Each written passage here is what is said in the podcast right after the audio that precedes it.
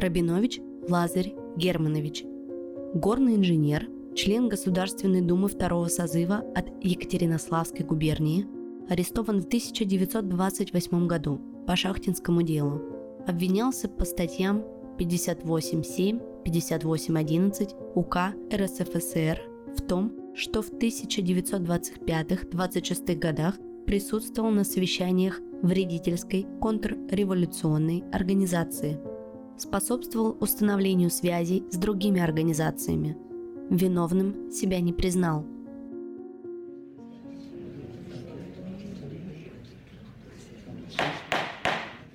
Тишина в зале суда. Подсудимый, встаньте. Вам предоставляется последнее слово. Последнее слово читает Илья Лукашев. Граждане, я абсолютно невиновен. Мне раскаиваться не в чем, просить не о чем, ни о прощении, ни о снисхождении. Все то событие, которое тут произошло, для меня является совершенно неожиданной загадкой со дня моего ареста. И до такого дня, когда прокурор, очевидно, пришел к глубокому убеждению, что меня надо фактически уничтожить. Я постараюсь объяснить, почему я нахожусь в таком положении. У меня 50-летний стаж. Было ко мне доверие, уважение, почет за всю мою деятельность во всех областях жизни общественной и частной. Я никогда не боялся встретить кого-нибудь, который относился бы ко мне, упрек которого подал бы мне повод выразить свое личное неудовольствие. Так я прошел действительную жизнь, ответственным работником уже 50 лет. Из этих 50 лет я прожил 8 лет в Москве при советской власти. С самого начала отношение ко мне было доверчивое, дружеское. Мне старались дать, возможно, лучшие условия, лучшие вознаграждения. Я прогрессивно все больше и больше проникся серьезностью того переворота, который совершался, его рациональностью, проникся всеми чувствами, которые могли у меня возникнуть. Я содействовал по возможности всей той новой работе и тому громадному строительству, которое предстоит. Я пользовался доверием не только высших служащих. Меня посвящали во многие секретные дела. Мне давали командировки в высшие государственные учреждения, СТО, Совнарком. И я стал постепенно себя чувствовать даже маленькой частицей, причастной к советской власти.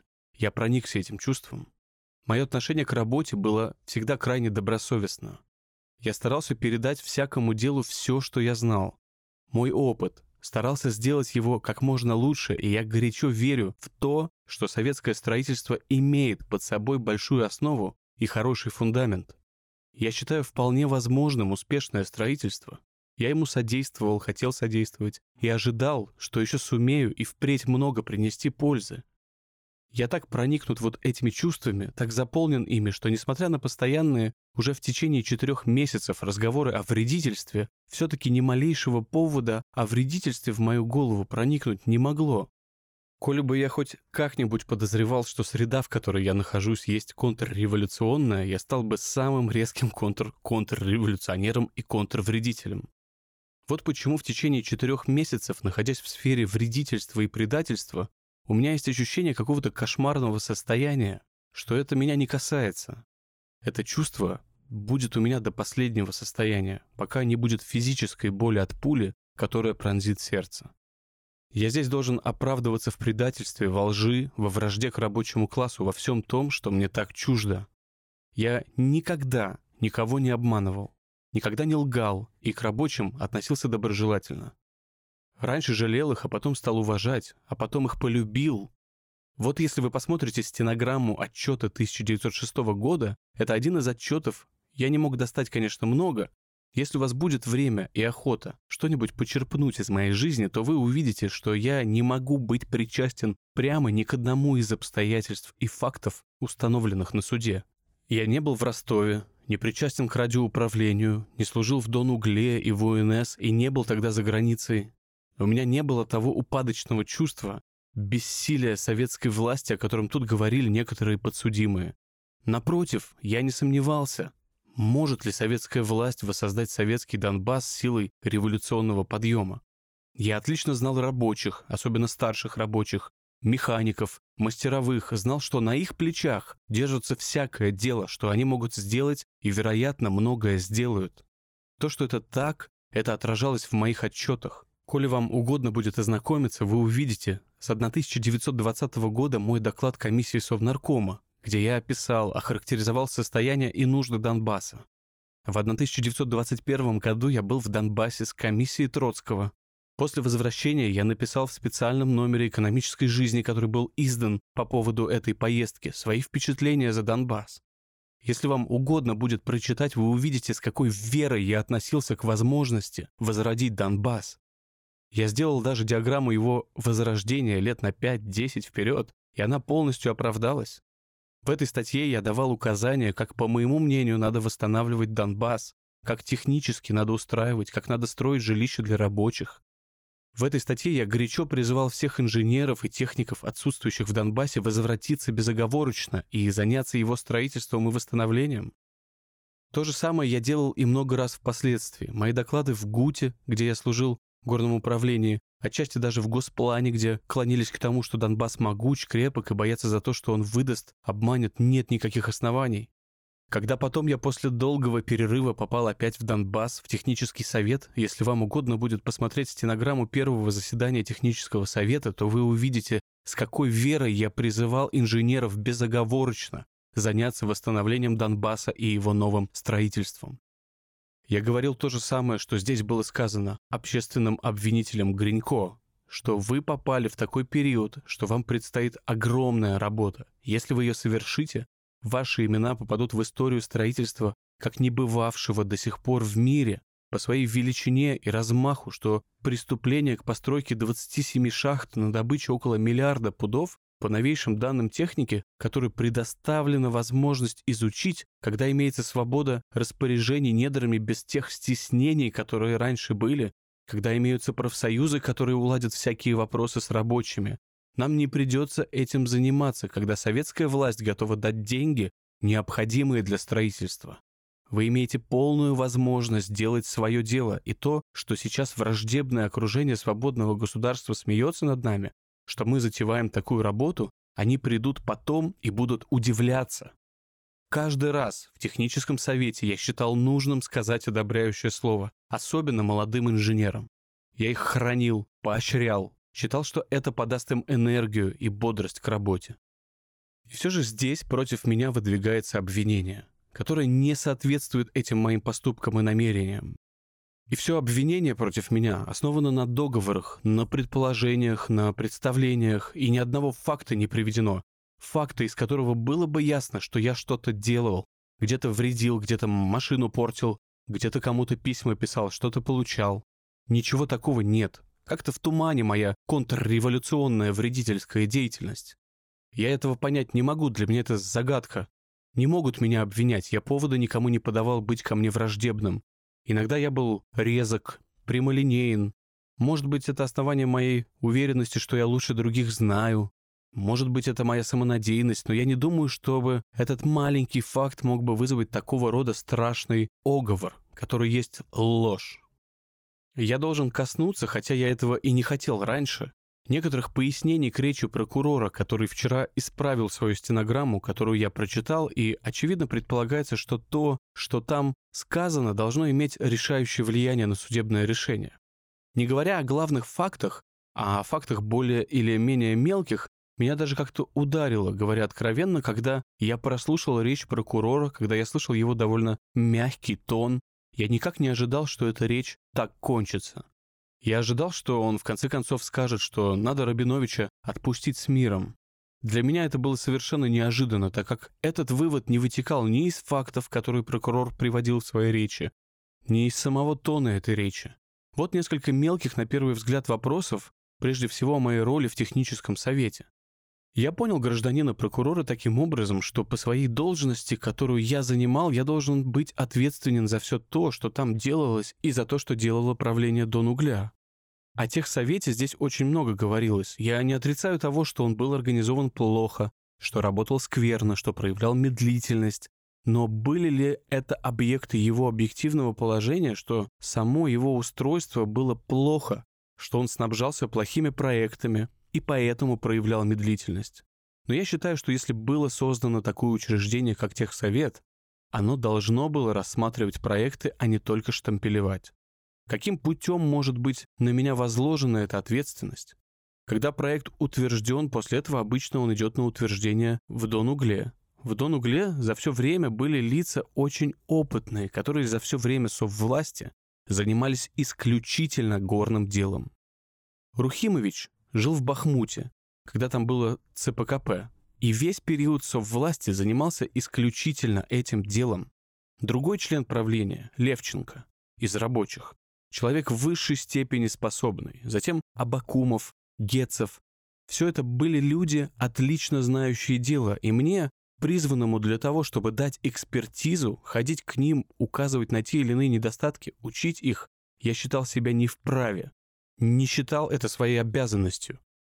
Затем меня обвиняют еще в том, что я, видя, как исправляют тот или иной проект, сознавая, что это вредительство, никому об этом не говорил, и тем самым сознательно содействовал вредительству. Может, так и было, но я этого не знал. Другое обвинение, которое там приводится, не знаю, может быть, я виноват, что не дал достаточно ясного объяснения по этому поводу, и когда меня спросили, как я попал, я сказал, что у бывших царских министров, даже у Вита, бывали приемные часы раз в неделю. Поэтому такие приемные часы были установлены и у меня. А из этого был сделан вывод о моей ненависти к соввласти. Я в этом не видал ничего преступного, так как я знал, что в последнее время, если мне нужно было по делам бывать у того или иного представителя власти, мне всегда это удавалось. Год тому назад мне пришлось быть у Александра Ивановича Рыкова вместе с инженером Хренниковым по какому-то делу утром в 10 часов. Позвонил секретарю, и в 5 часов в тот же день Рыков меня принял с Хренниковым и посвятил нам 20 минут. И много было случаев, что я совершенно легко добивался свиданий с наркомами. Я помню, у Каменева как-то был, был, не помню фамилии, у комиссара внутренних дел по совершенно мелкому вопросу, по жилищному вопросу. И я никак не понимаю, как можно было сделать вывод из этих простых моих слов, что министр царский принял. Вывод, что я отношусь с ненавистью к советской власти. Еще один маленький факт, который подчеркивается как имеющий большое значение, это тот инцидент, совершенно незначительный, который произошел в госплане с двумя молодыми, только что поступившими коммунистами. И я скажу вам, я не знаю, кто Голдман, это не он был тогда, конечно, что, собственно, произошло и как можно создавать из этого историю. В качестве заместителя председателя промышленной секции, заведующего горной частью, я председательствовал в секретном заседании, где представитель военной промышленности ВСНХ делал доклад. Кажется, по цветным металлам. Я должен был получить мнение Госплана. Вошло два молодых человека. Я одного знал, что он в нашей промсекции, а другого совершенно не знал. Я сказал, что заседание закрытое, присутствует только по именным приглашениям. Но не говорил, что уходите, конечно. Они ушли. Через некоторое время вернулись с Калинниковым, председателем промсекции, очень взволнованным и «В чем дело?» Тогда я обратился к докладчику, коммунисту, и спросил его, что он считает возможным присутствие этих молодых людей или нет. Он сказал, ни в коем случае. Тогда они ушли, подняли бучу, что, мол, какой-то там буржуй сидит старый и коммунистов не допускает. Дело разбиралось, но я не знаю, чтобы кто-нибудь думал за этот совершенно правильный поступок удалять меня из госплана. Я об этом слышу здесь впервые. Дело в том, что потом Кржижановский, человек очень добрый и очень умный, призвал меня и этих двух молодых людей. Он признал, что я совершенно прав, но сказал, что он бы на моем месте поступил иначе, более деликатно. Написал бы записку, подозвал секретаря сказать, что неудобно им тут быть. Я с ним согласился. Вот и вся история. Отсюда делается вывод о ненависти к коммунистам и молодым. Это совершенно неверно. Много было в госплане молодых коммунистов, дельных, толковых и дисциплинированных. Но были и такие, которые страдали камчванством, не желали работать, вроде папенькиных сынков, которые являлись в учреждения и образцово себя держали, но, конечно, между массой людей, может быть, очень хороших, могут попадаться, конечно, и неудачные. Многих из этих молодых коммунистов потом из госплана убрали. Но как отсюда можно сделать вывод, что я принципиальный враг коммунистов? Я мог бы назвать десяток, много десятков коммунистов и молодых, и более старых, с которыми я был в отличных отношениях, но называя эти фамилии теперь, может быть, это была бы им плохая услуга. Еще маленький пример, который мне ставится в вину, Это эпизод с Быховским. Быховского я не знал. Раз в Бахмуте в 21 году его встретил. Раньше не был с ним знаком и не помню.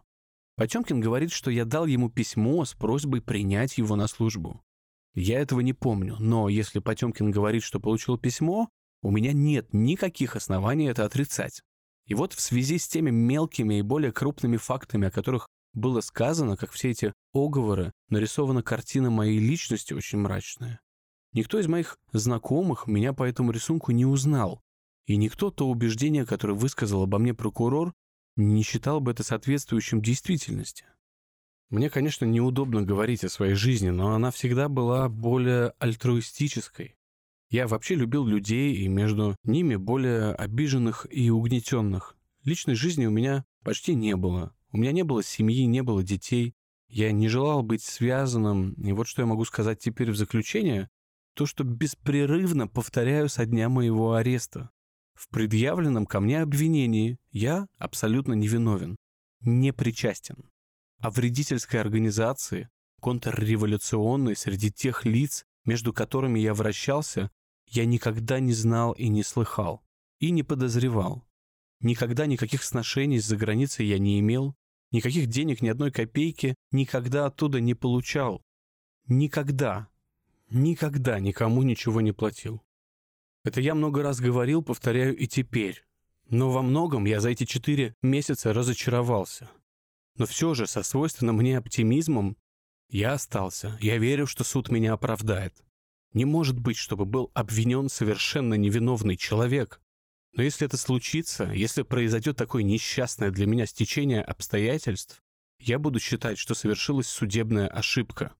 И если это случится, у меня есть просьба считаться с тем, что я человек пожилой, старый, больной. У меня склероз сердечных сосудов, который обострился в тюрьме, и меня засаживать на какие-то сроки от 3 до 10 лет для того, чтобы я там медленно умирал, смысла нет. Коли я виновен, тогда я виновен сильно. Чтобы избавить меня от страданий, я прошу о высшей мере наказания. Приговорен к лишению свободы на 6 лет со строгой изоляцией – конфискации трети имущества и с последующим лишением прав на три года. Умер в тюрьме в 1934 году от болезни сердца. Вместе с другими осужденными по шахтинскому делу по результатам расследования Генеральной прокуратуры РФ реабилитирован в 2000 году.